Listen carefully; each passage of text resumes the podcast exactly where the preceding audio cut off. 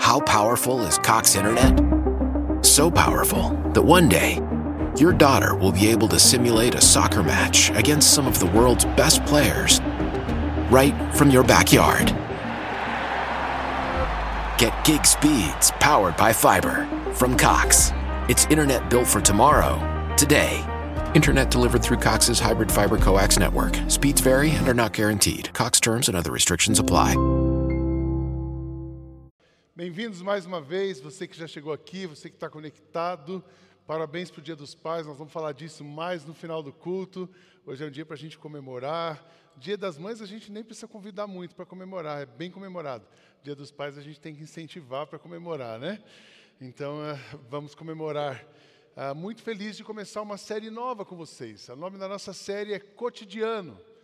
E uma das nossas, os nossos esforços, uma das coisas que eu gosto da nossa igreja, eu gosto muito da nossa igreja, não preciso falar, acho que dá para perceber isso, mas uma das coisas que eu gosto muito da nossa igreja é a conexão que ela faz com o dia a dia.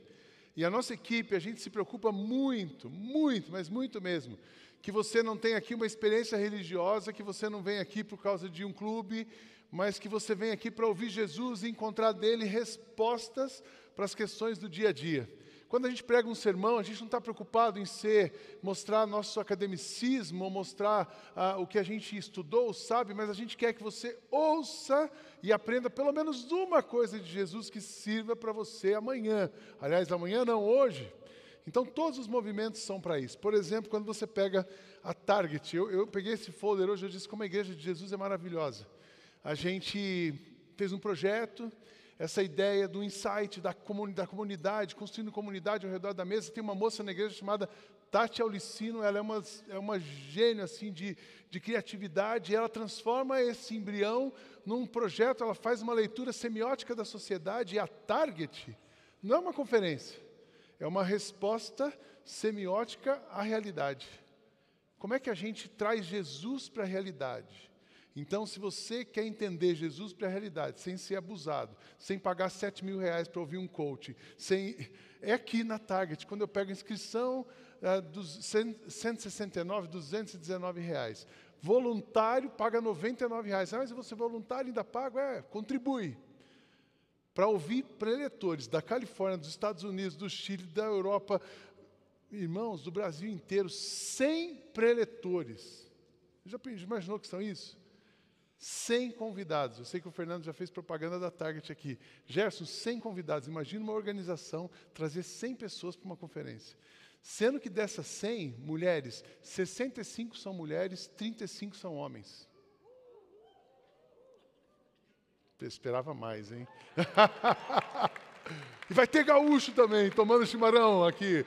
Então, gente, é, é isso. A igreja se esforça. É um, é um, é um é um ralo. Nós estamos trazendo, além dos 100 convidados, 80 pastores do Igreja 21 estarão aqui. Dos 90 e pouco, 80 estarão aqui.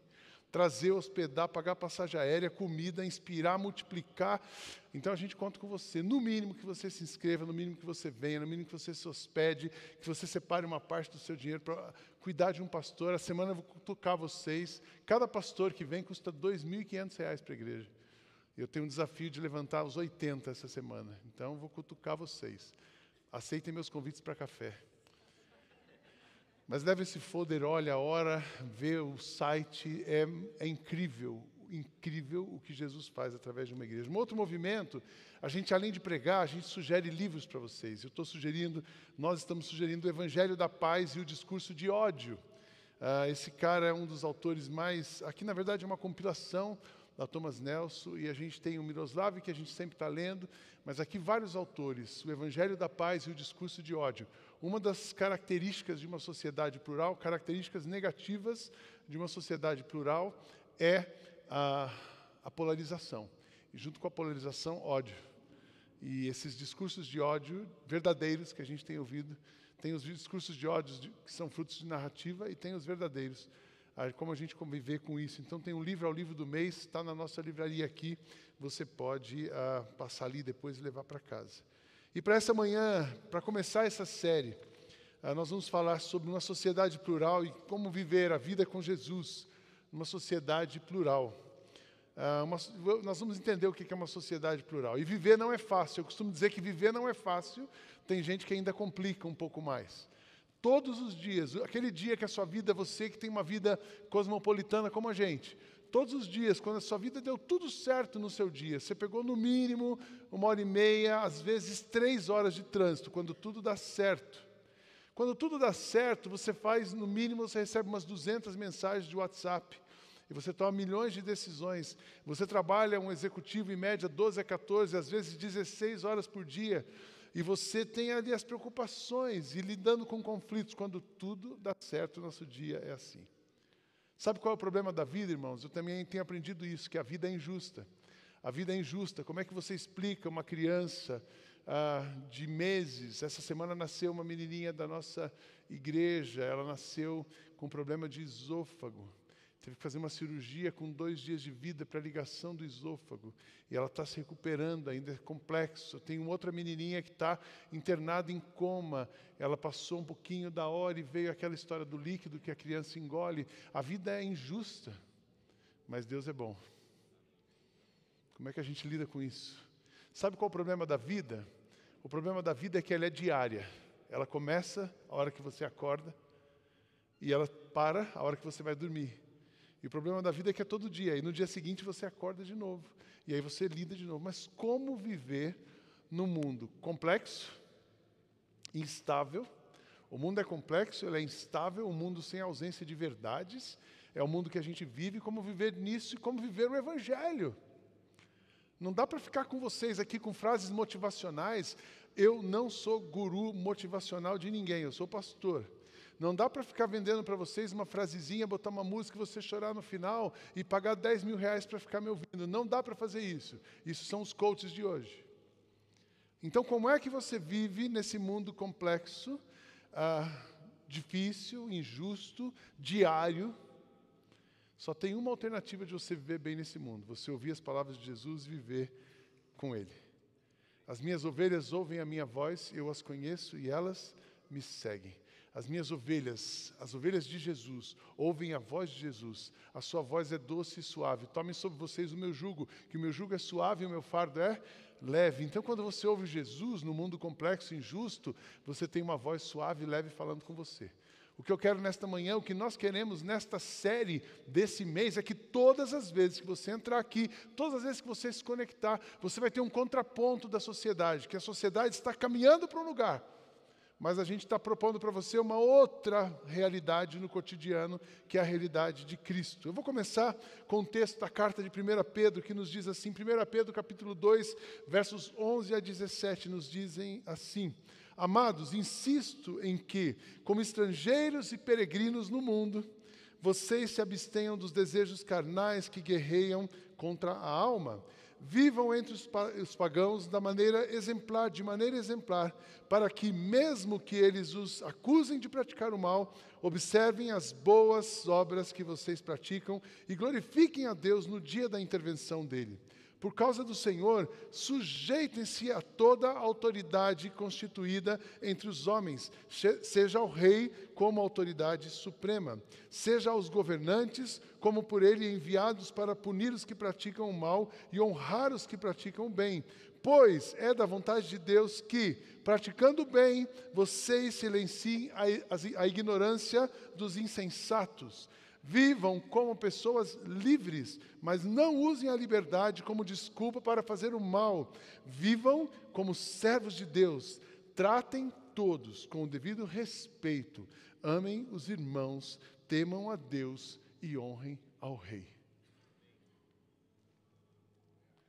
Se eu lesse esse texto aqui nos próximos 19 minutos, seria suficiente para você entender como a gente vive numa sociedade plural. Porque a palavra de Deus, o evangelho, a fé cristã, ela nasce numa sociedade plural. Quando Jesus estava pregando e quando Jesus estava contrapondo aquela religião judaica, a primeira religião monoteísta, a religião mais antiga monoteísta do mundo, quando Jesus estava contrapondo aquilo, ele estava falando numa, numa sociedade plural. Quando crucificaram Jesus, aquela placa que colocaram na sua cruz, ela estava escrita em hebraico, aramaico e grego. Jesus nasce numa sociedade, a fé cristã nasce numa sociedade plural. O mundo pós-cristão está cada vez mais plural. É muito engraçado. Quando eu era criança, eu me lembro que uma amiga nossa lá, uma família nossa lá de São José, uma família da igreja, o pai era militar do CTA, Centro da Aeronáutica, e foi para a França. Imagina você ter na cidade do interior uma família que vai morar na França para fazer um doutorado. Quando as, as filhas eles voltaram, a gente sentava com elas assim, fala um pouquinho de francês, porque você nunca ouviu um cara falar francês. Era, era, parecia um ET, uma pessoa, uma menina de 12 anos, era nossa amiga, lembra dessa família? E eles falavam francês. Ontem eu recebi um vídeo do meu neto, dia dos pais, com quatro anos, cantando Stand By Me. Sociedade plural, mundo globalizado, cada vez mais próximo. O Brasil é um país, um país com dimensões continentais e uma sociedade plural. Olha que interessante, nós estamos em São Paulo, terra da garoa. Na terra da garoa, a gente tem gaúcho tomando chimarrão no culto. O gaúcho, eh, o braço dele nasce com chimarrão. E tem que ter uma cuia e uma água quente. Senão não é gaúcho. Aliás, gaúcho não é, não é um estado, é um estado de espírito, né? não é uma região. Ao mesmo tempo, você tem um paulistano de bermuda.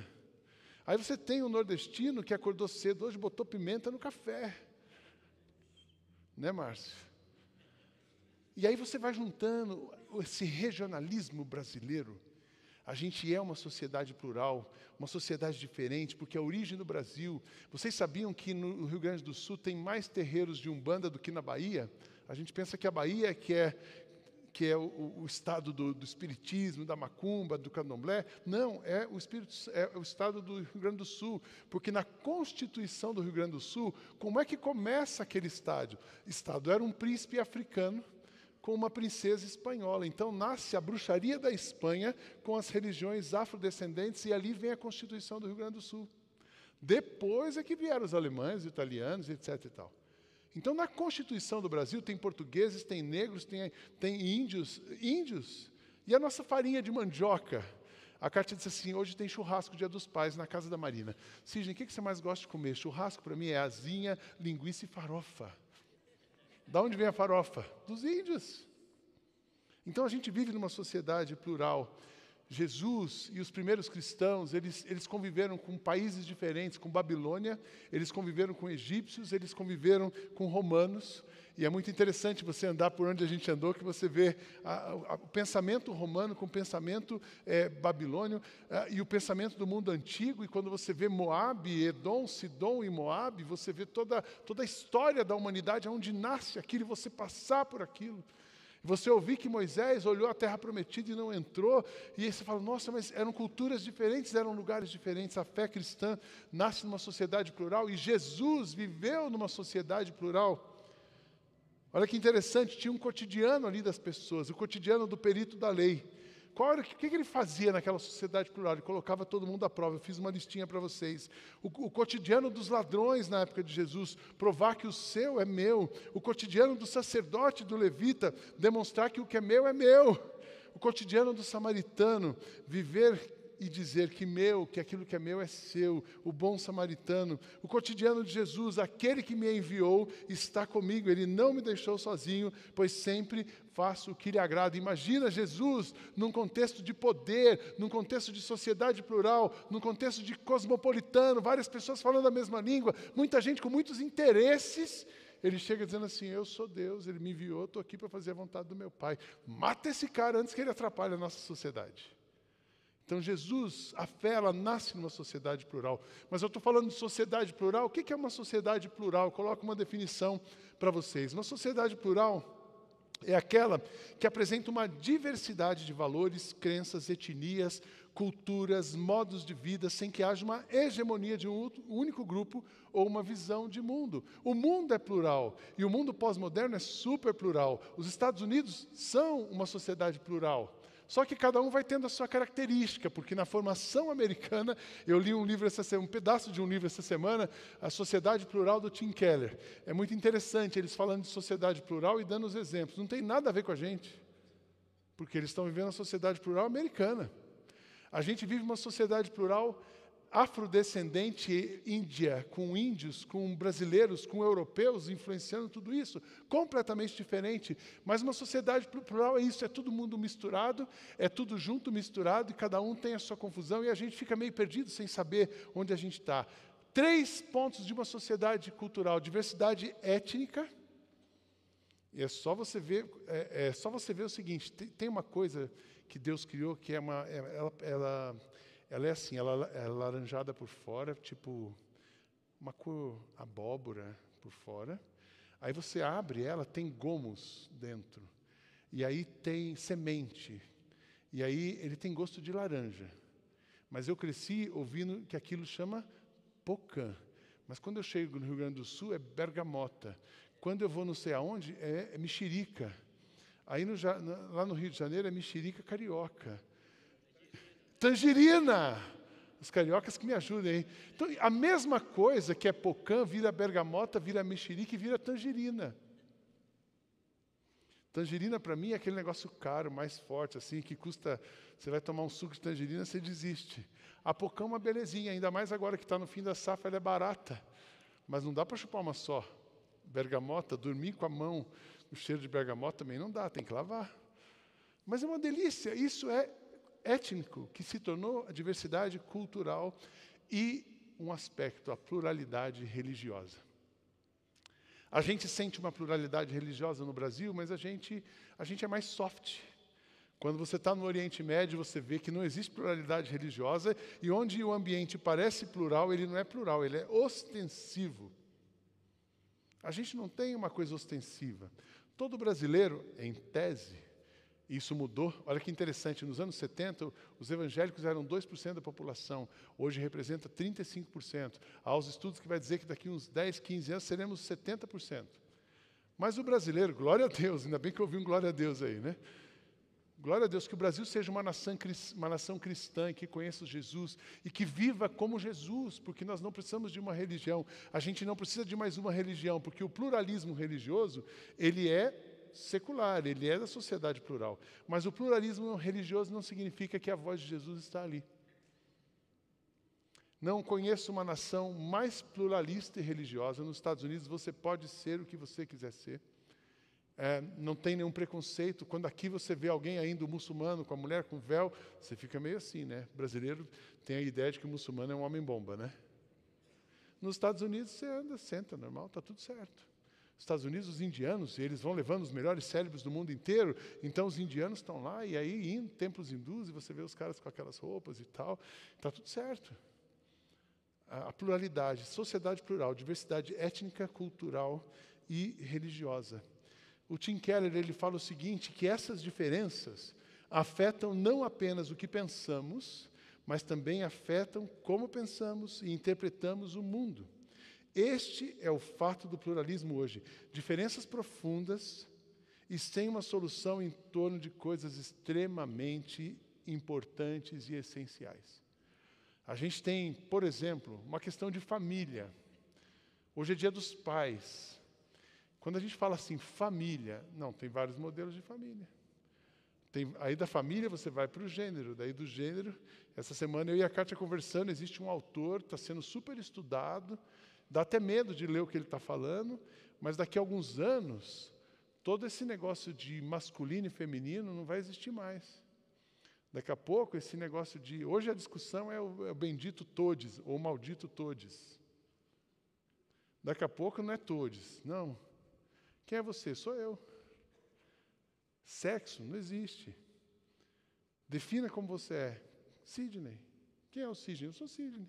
Eu sou. Existe uma, uma desconstrução tão grande em torno de coisas extremamente essenciais. Porque quem você é, o nome da sua família, se você é masculino ou feminino, se você tem identidade com seu pai, com sua mãe, tudo isso é tão importante, porque isso é a nossa história, isso é o nosso DNA, isso é a nossa inspiração, isso é a nossa base. Família é a base. Qual é, qual é o, o, o que, que a gente está vendo como efeito de uma sociedade plural? Tem coisa boa na sociedade plural que a gente tem essa diversidade cultural, diversidade da comida. Eu dei um bom exemplo aqui, a bergamota é uma delas. Né? Isso é maravilhoso. Mas tem características muito difíceis. Por exemplo, o abismo entre gerações. O abismo entre gerações. Eu estava conversando com a Ana Laura essa semana, falando, Ana Laura, essa é sua geração. E aí, é, descasquei, né? Falei, ainda bem que as minhas filhas, no meio desse contexto ruim, são boas. Ela, ai pai, que bom que você falou isso. São ótimas. Porque estão na igreja, seguem Jesus, e tem, mas tem as características. A polarização de temas humanitários e essenciais. Uma cultura superficial é fruto de uma sociedade plural. Vai ganhar uma bala quem adivinhar onde eu fui segunda-feira à noite com a minha mulher. Eu estava de folga da igreja, eu gosto de cinema. E o que, que eu fui assistir? Barbie. Você estava de brincadeira, pastor. Só não tirei uma foto na caixa rosa, porque ia ficar meio ruim. Eu falei assim, Kátia, eu quero assistir Barbie. O Miguel Show falou assim, sério? Sério, Miguel, eu vou assistir a Barbie. Eu vou assistir a Barbie porque eu quero entender o que está por trás dessa história. Como que, para mim, a Barbie é só uma boneca. Vocês tinham Barbie, né? Tinham muitas. Depois, vocês não chegaram a ter Suzy, né? Suzy era a sua mãe que tinha. Tinha Suzy, tinha Barbie, tinha Guigui, risadinha. Isso é coisa da Kátia, da época da Kátia. Mas Barbie, as meninas tinham Barbie. Para mim, a Barbie é só uma boneca. Por que, que uma boneca está movimentando milhões de dólares e movimentando a imprensa mundial e as pessoas. Eu quero, eu quero entender, eu fui assistir para entender o que estava por trás daquilo. Nunca brinquei de Barbie, consta-se para constar no seu, no seu história. Quando eu vou com meu neto na loja de brinquedo, tem aquele Paw Patrol, né?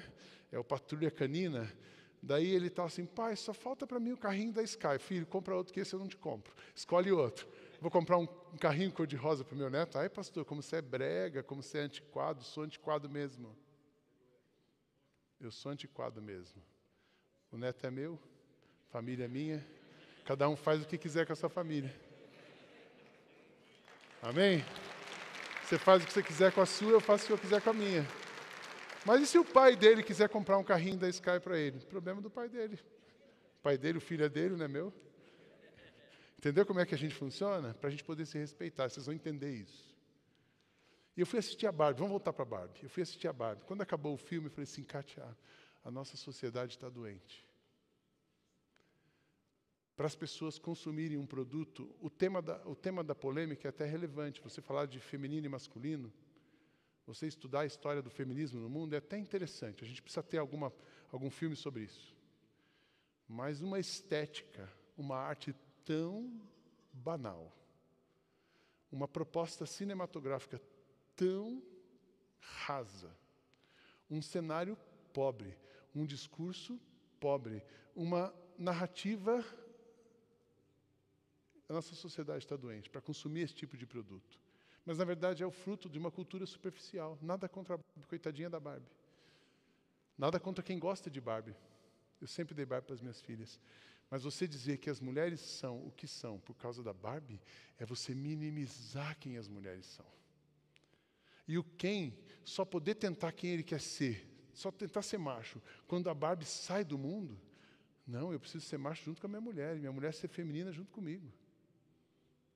Então, gente, é tão complexo cultura superficial, relacionamentos frágeis, escassez de recursos. Mas vamos lá para o que interessa. Como um cristão deve viver e se movimentar numa sociedade plural. E esse texto é fantástico, presta atenção nisso.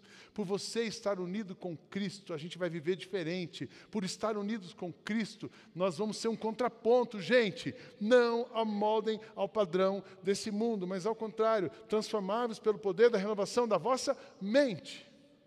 A gente precisa ser diferente. Ai, está tudo certo, é tudo legal, politicamente correto. Ai, que legal, sou de Jesus. Se é de Jesus, então a gente vai mudar. Muda a postura. Vamos lá, por estar unido com Cristo. Primeiro, preserve a sua identidade no mundo volátil. Amados, eu insisto que, como estrangeiros e peregrinos no mundo, Irmãos, por estarmos unidos com Cristo, sabe o que significa? Nós não somos deste mundo, nós somos forasteiros aqui, nós estamos de passagem aqui. O nosso reino é celestial, a nossa cidade é eterna. O nosso rei não é o rei desse mundo, mas é o rei Jesus que reina soberano, e é para lá que nós vamos, mas nós estamos aqui. Então a gente não pode se confundir, não, eu estou aqui, nós ainda estamos aqui porque temos um papel nessa sociedade, nós ainda estamos aqui porque temos uma missão nessa sociedade, mas nós não pertencemos. A condição do cristão é a de peregrino no mundo, é porque o nosso lugar é o céu. O comandante dirigiu-se a Paulo e perguntou: Diga-me, você é cidadão romano? Sim, eu sou. A gente tem uma cidadania, a gente é brasileiro. A gente tem um compromisso com a nossa nação, nós vamos entender isso. Mas nós somos estrangeiros. Você não pode perder a sua identidade, quem você é. Ai, aqui na igreja eu sou um crente, sou xiita. Aqui na igreja eu valorizo a família. Mas na minha empresa eu não falo nada sobre família para eu não ser xiita e nem chato. E é verdade, você não deve ser xiita e chato, mas as pessoas precisam ouvir o que você pensa, precisam entender como você vive acima de tudo, precisam perceber a diferença que você que tem Cristo faz na vida delas. Vocês são geração eleita, sacerdócio real, nação santa, povo exclusivo de Deus, para anunciar as grandezas daquele que os chamou das trevas para a sua maravilhosa luz. Antes vocês nem sequer eram povo, mas agora são povo de Deus, não haviam recebido misericórdia, mas agora receberam. Você tem uma função na sociedade, você tem uma identidade, você tem uma função nessa sociedade. Como pertencente ao corpo de Cristo, a função de exercer misericórdia, graça e ser a manifestação das intenções de Deus no mundo. É para isso que você está aqui. É para isso que nós estamos aqui. Então, aquele papo, não, deixa eu viver como cristão, deixa eu viver aqui como, como ah, um cara que não. Ah, um cara anônimo, sabe? Porque eu não posso, senão vai ficar chato. Se meu chefe souber que eu sou cristão, se meu chefe souber que eu penso diferente. A gente pode pensar diferente, porque a gente é diferente. E a nossa identidade é Cristo. Você é um filho amado de Deus, comprado por um alto preço preservado por Ele, mantido por Ele, sustentado pela graça de Deus para fazer diferença no mundo. Amém, irmãos? Então você é uma professora, você tem uma oportunidade tremenda de manifestar a graça de Deus numa sala de aula. Você é um médico, você tem uma oportunidade tremenda de manifestar a graça de Deus num hospital. Você é uma dona de casa, você tem uma oportunidade tremenda de manifestar a graça de Deus com as pessoas que você se relaciona todos os dias, no seu condomínio, com a vizinha, com alguém que serve na sua casa. Nós estamos aqui para manifestar a graça de Deus. Preserve a sua identidade. Porque você está unido com Cristo numa sociedade plural, viva com moderação e equilíbrio. O verso 11 nos diz: Amados, eu insisto que vocês, como estrangeiros e peregrinos desse mundo, vocês se abstenham dos desejos carnais que guerreiam contra a alma. Viver com moderação e equilíbrio. Ah, eu sou de Jesus, olha, mas a, a vida louca é uma beleza. Tem muita gente dizendo que é de Jesus e está vivendo essa vida louca do mundo. Tem muita gente vivendo com Jesus, dizendo que é de Jesus, incentivando os seus filhos a viverem uma vida louca. Esses dias eu ouvi de uma história de uma escola, uma menina de 15 anos, ela está grávida. Nossa, a gente não faz mais, nossa. Mas ela não sabe de quem é o pai, porque na mesma noite ela transou com vários. Aí, nossa. E aí tem pai dizendo assim, beleza, meu filho vai. Meu, ah, pastor, coisa de adolescente, ele pega um monte à noite, numa festa só. A menina, a menina ela esconde do pai, porque o pai é meio machista, ele não vai querer que a filha dele saia com vários. Mas a mãe sai, sai tudo bem, desde que ela se proteja. Tem muita mãe comprando preservativo para a filha adolescente, que é melhor ela se proteger do que o melhor mesmo é você orientar a sua filha que a gente, como cristão, precisa viver uma vida equilibrada, moderada. A gente, como cristão, tem coisa que. Todas as coisas me são lícitas, mas nem todas me convêm. Tem coisa que não convém para nós. Ah, mas meu filho é adolescente. O adolescente passa por crise, passa por dificuldade mesmo. Ele vai tentar, ele vai fazer. Mas você e eu, como pais, nós temos essa missão de orientar. Vivamos decentemente, como pessoas que vivem na luz do dia. Nada de farras ou bebedeiras, nem imoralidade, indecência, nem brigas ou ciúmes, mas tenham as qualidades que o Senhor Jesus tem e não procurem satisfazer os maus desejos da natureza de vocês. Viver com equilíbrio, gente. Ô Sidney, mas eu vi você, você postou uma foto esses dias, você toma vinho. Eu tomo vinho, mas eu não fico bêbado nem dando show na casa de ninguém. Não tem problema você tomar um vinho. Não tem problema você tomar uma cerveja. Eu já fui daquela época que eu vi, putz, estou no, no, supermercado, comprando uma cerveja. Vi, vi, vi o cara da igreja, põe o pão em cima da cerveja para ele não ver. Não tem problema você comprar uma cerveja, tem problema você ficar bêbado, tem problema você fazer uma festa na sua casa e perder o limite, tem problema você dar um mau testemunho, tem problema você não mostrar Cristo a hora que as pessoas sentam à mesa da sua casa ou a hora que você faz uma festa para o seu filho. Deu para perceber? Vivam com equilíbrio, vivam com moderação. Mas também por estarem unidos com Cristo, seja e exale o bom perfume que por onde você passar. Verso 12, irmãos, vivam entre os pagãos de maneira exemplar, para que mesmo eles os acusem de, que mesmo que eles os acusem de praticar o mal, observem as boas obras que vocês praticam. Exalem o bom perfume de Cristo. Aquilo que você faz tem uma força muito grande onde você vive. Mas quem você é tem uma força muito maior. Muitas vezes as palavras inspiram, mas o que arrasta é o exemplo. Amém, irmãos? Então exale o bom perfume, solta perfume. Quem chegar perto de você vai perceber alguma coisa diferente. E você não precisa falar, você não precisa brigar, você não precisa ser mal educado. Eu fico abismado às vezes de como tem crente, tem pastor, tem púlpito que está sendo agressivo. A gente, a sociedade plural, ela é agressiva por causa da ausência de verdade. E as pessoas têm ausência de verdade, elas têm falta de paz e de amor, então elas se tornam agressivas. Não adianta você ser agressivo no púlpito e dizer, você é crente, agora manda todo mundo para o inferno. Não! Quando você chegar no seu trabalho amanhã, você vai ver aquela sociedade plural, aquelas pessoas cheias de dores, aquelas pessoas consumindo Barbie e aí você exala o bom perfume de Cristo. Aí você convida para uma reunião de mulheres na sua casa, mas elas não vão ver mulher falando besteira, nem falando mal do marido, nem, nem muito menos falando mal da igreja ou arrumando confusão por causa de batom. Elas vão ver mulheres orando a Deus, buscando a Deus, buscando sabedoria para lidar com seus filhos, dedicando suas vidas ao Senhor. Deu para perceber o que é viver com moderação, exalar o bom perfume de Cristo? Porque vocês estão unidos com Cristo, respeite o que é legal. Paulo, eh, Pedro aqui está dizendo, puxa, olha, tem mais coisa, respeite o que é legal, moral e santo. A relação do cristão com o Estado não deve ser idólatra e nem combativa, mas de respeito à autoridade constituída. Um dos erros que a igreja cometeu e às vezes ainda está cometendo nesse momento, eu estou vendo que está diminuindo, é ter se metido nessa história de política. O Brasil não tem dois presidentes, o Brasil tem um presidente. E a gente, como brasileiro, porque estamos unidos com Cristo, por causa do Senhor, sujeitem-se a toda autoridade constituída entre os homens, seja o rei como autoridade suprema, seja os governantes como por ele enviados para punir os que praticam o mal e honrar os que praticam o bem. Paulo escrevendo a Timóteo, ele diz: "Orem pelos reis e por todos os outros que têm autoridade para que possamos viver uma vida calma e pacífica, com dedicação a Deus e respeito aos outros. O presidente era o Bolsonaro, ele não é o Messias Salvador da humanidade. E nós devemos honrá-lo, respeitá-lo enquanto ele era o presidente do país. O presidente do país se chama Lula. Nós devemos honrá-lo e respeitá-lo como presidente do país. Como cristãos, vamos exercer cidadania, e como cidadãos, vamos exercer cidadania.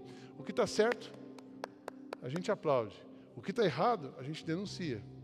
O que está errado, a gente combate, porque está, por estarmos unidos com Cristo, a gente não pode combater, a gente tem que dissipar o mal.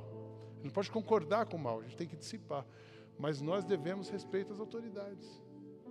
Ah, mas o presidente Bolsonaro, ele era assim, assim, assim. Quem vai dar conta para Deus da vida dele é ele, não é você. Mas o presidente Lula, ele é assim, assim, assim, tal, tal, tal. Ele vai dar conta da vida dele para Deus. E você vai dar conta da sua vida. E eu vou dar conta da minha. E nós somos brasileiros e a gente tem que trabalhar para o bem da nossa nação. Sabe por quê? Porque o nosso bem depende do bem da nação. Se eu posso falar uma coisa para vocês, irmãos, sobre isso, honrem o rei, respeitem, deixa lá, Deus vai cuidar e trabalha. Trabalha. Eu nunca trabalhei tanto igual estou trabalhando agora na vida. Às vezes eu fico pensando assim, podia ter uma vida mais calma, né? Podia diminuir, podia pegar o 7 de setembro e dar uma passeada.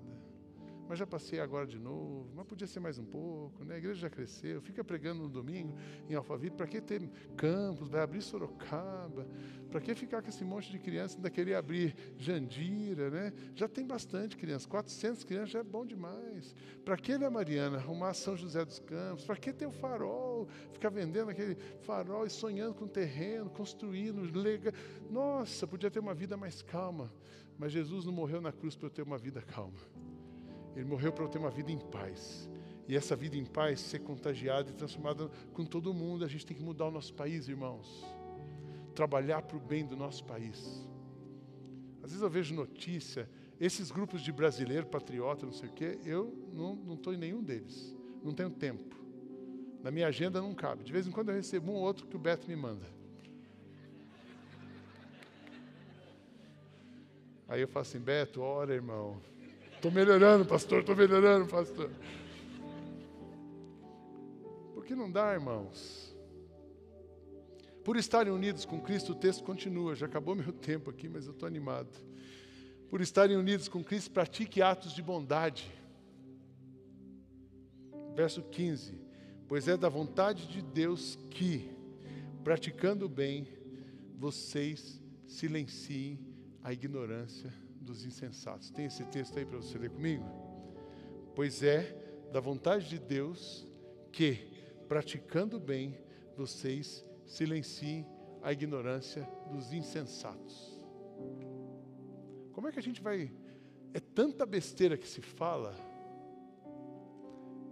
Você liga o jornal da manhã, é tanta narrativa mentirosa para construir um pensamento, é tanta mentira, é tanta coisa ruim, é tanta manipulação, que só tem uma maneira: trabalhem, trabalhem, pratiquem o bem, porque o bem é que vai silenciar a ignorância dessas pessoas, a ignorância dos insensatos. Quando você instrui uma criança, quando você instrui uma família, ela começa a entender e fazer uma leitura do mundo. Quando você dá um valor de Cristo para ela, ela começa a contrapor o valor que aquela, aquele político foi ali na comunidade dela e falou assim: Olha, vota em mim que eu dou 50 reais para você. Ela vai falar assim: Eu não preciso de 50 reais, eu tenho muito mais que isso lá no Gente Grande. Eu tenho comida, eu tenho educação, eu tenho amor e ninguém me, me dá nada para eu votar em ninguém. Eu não voto, não sou mais cabresto, eu voto em quem eu quero. Entendeu? Pratiquem o bem, ajudem transforme o bem em mal. Gálatas 6 diz para nós: não nos cansemos, versos 9 e 10, não nos cansemos de fazer o bem, pois se não desanimarmos, chegará o tempo em que faremos a colheita. Portanto, sempre que pudermos, devemos fazer o bem a todos, especialmente aos que fazem parte da nossa família da fé. Por estarem unidos com Cristo, por último, valorize cada minuto da liberdade para viver uma vida que vale a pena o cristão encarna o paradoxo da verdadeira liberdade. É livre de toda forma de escravidão, ao mesmo tempo que ele vive como servo de Deus. E Paulo aqui nos, ah, Pedro aqui nos escreve: vivam como pessoas livres. Não usem a liberdade como desculpa para fazer o mal, vivam como servos de Deus. Quando eu vou para o Oriente Médio lá, eu fico pensando assim: a gente, como brasileiro, não valoriza a liberdade que a gente tem a gente, como brasileiro, não está valorizando, não reconhece que é tão bom domingo, hoje, você levantou, você pôde escolher uma comunidade, você saiu da sua casa, você pegou seu carro, você veio em paz para cá, aí você vai almoçar com alguém, ou vai almoçar na sua casa. Eu, como pastor, posso abrir a, Bíblia e falar tudo que eu estou falando para vocês, não tem nenhum soldado que vai me prender a hora que acabar o culto. A gente pode fazer bem, a gente pode falar, a gente pode escrever, a gente pode trabalhar, a gente pode multiplicar, a gente pode protestar, a gente pode tanta coisa. E a gente às vezes não valoriza essa liberdade. Então, irmãos, aproveitem ao máximo. Eu quero desafiar essa igreja a viver o máximo, a viver ao máximo e aproveitar o máximo a liberdade que você tem para viver uma vida que vale a pena. Ah, mas 7 de setembro eu quero, é tão legal ver, ah, eu vou com a turma para a praia. Aí você vai para uma praia com uma turma que vai passar quatro dias bebendo. Vem beber do Espírito. Vem beber do Espírito. Vem se encher de coisa boa. Ah, mas você é contra viajar? Não, viaja, mas não pega todo feriado. Não gasta todo o seu final de semana. No verão, cerveja e churrasco. No inverno, vinho e pizza. Não faz isso. Aproveitem a liberdade de vocês. Divida o seu tempo. Divida o seu tempo e gaste o seu tempo naquilo que é vida. Porém, vocês, irmãos, foram chamados para serem livres mas não deixem que essa liberdade se torne uma desculpa para permitir que a natureza humana domine vocês. Pelo contrário, que o amor faça com que vocês sirvam aos outros. Pois a lei inteira se resume em um mandamento só: ame aos outros como você ama a você mesmo. Mas se vocês agem como animais selvagens, ferindo e prejudicando uns aos outros, então cuidado para não acabarem se matando. Às vezes eu acho que eu sou meio duro com as palavras, Beto. Mas quando eu leio essa cartinha de Paulo aos Gálatas, vocês não se, comportem como animais selvagens. Mas aproveitem a liberdade que vocês têm. Eu quero concluir lendo uma frase do John Kennedy para vocês. Se não podemos acabar com as nossas diferenças, ao menos, ao menos podemos ajudar a tornar o mundo um lugar seguro para a diversidade. Eu não estou falando contra o gay, eu não estou falando contra a economia, eu não estou falando contra liberalismo, eu não estou falando contra comunismo. A gente tem uma diversidade de pensamento. Mas se a gente não consegue acabar com essas diferenças, e elas não vão acabar, a gente pode ajudar a tornar o mundo mais legal. Como é que você faz isso? E a síntese de Pedro está no verso 17. Tratem a todos com o devido respeito Amem os irmãos, temam a Deus e honrem o Rei. Aprenda a conviver com essa diversidade cultural e religiosa sem negociar a sua fé. Você vai ter um irmão católico, tem muito católico convertido a Jesus. Aprenda isso. Você vai ter gente ali na sua empresa que ele vai num outro lugar, mas ele ama Jesus. Nas nossas viagens, conversar com aqueles palestinos muçulmanos que serviram a gente é muito interessante. Né? Conviver com o Hassan eu vi aquele homem, eu fiquei observando ele. Das cinco orações que ele fazia por dia, duas, três, três eram enquanto ele estava conosco. A gente chegava num restaurante, a gente ia comer. E ele ia ajoelhar e orar. E eu disse assim: Deus, fala com esse homem. Respeitem as diferenças. Vamos criar um ambiente de tolerância. Aprenda a conviver com a diversidade cultural, mas quando ele eu vi ele orando na hora do almoço, mas na hora que a gente subia no carro, eu falava para ele assim: "Você vai ainda orar para Jesus, hein, irmão?" Que ele é um guia egípcio que está convivendo com um cristão todo dia. Tomara que um dia ele se ajoelhe diante de Cristo. Respeite as autoridades sem idolatrá-las. Submissão total somente a Deus. Ah, eu sou esquerdo e o Lula é meu ídolo. Você está no ídolo errado. Não seja idólatra. Ah, eu sou bolsonarista e o Bolsonaro é meu ídolo. Você está no ídolo errado. Não seja idólatra. Submissão total somente a Deus. E trabalhe para o bem comum. Cuidar do ser humano criado à imagem de Deus. Preservar a natureza criada por Deus. São testemunhos poderosos da nossa fé. Tratem a todos com devido respeito. Temam a Deus amem os irmãos e honrem ao Rei. Como viver numa sociedade plural, como viver Jesus numa sociedade plural. Temam a Deus, amem os irmãos e honrem ao Rei. Temam a Deus, amem os irmãos e honrem ao Rei. Deus nos abençoe, que possamos viver Jesus todos os dias aqui. Why? Why? If you Why? have T Mobile 5G home internet, you might be hearing this Why? a lot. Why? Every time your internet slows down during the busiest hours. Why? Why? Because your network gives priority to cell phone users. Why? Good question. Why not switch to Cox Internet with two times faster download speeds than T Mobile 5G home internet during peak hours? Okay. Stop the whys and visit Cox.com slash 5G home for details. T Mobile prioritizes certain T Mobile phone users over home internet users during times of congestion.